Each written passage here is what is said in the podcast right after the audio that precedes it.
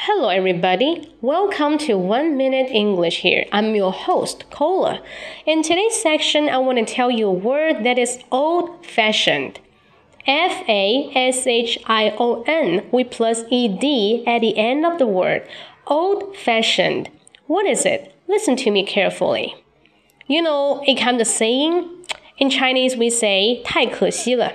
What a pity. What a pity. Normally, your grandparents maybe hold like the towel in this way. We say, what a pity. But nowadays, nobody using what a pity as a common expression. We say it's too bad, it's too sad. So it means what a pity now is out of date. This kind of the old expression is out of date. It means cannot keep up with the date. It's really out of date. It's really old fashioned.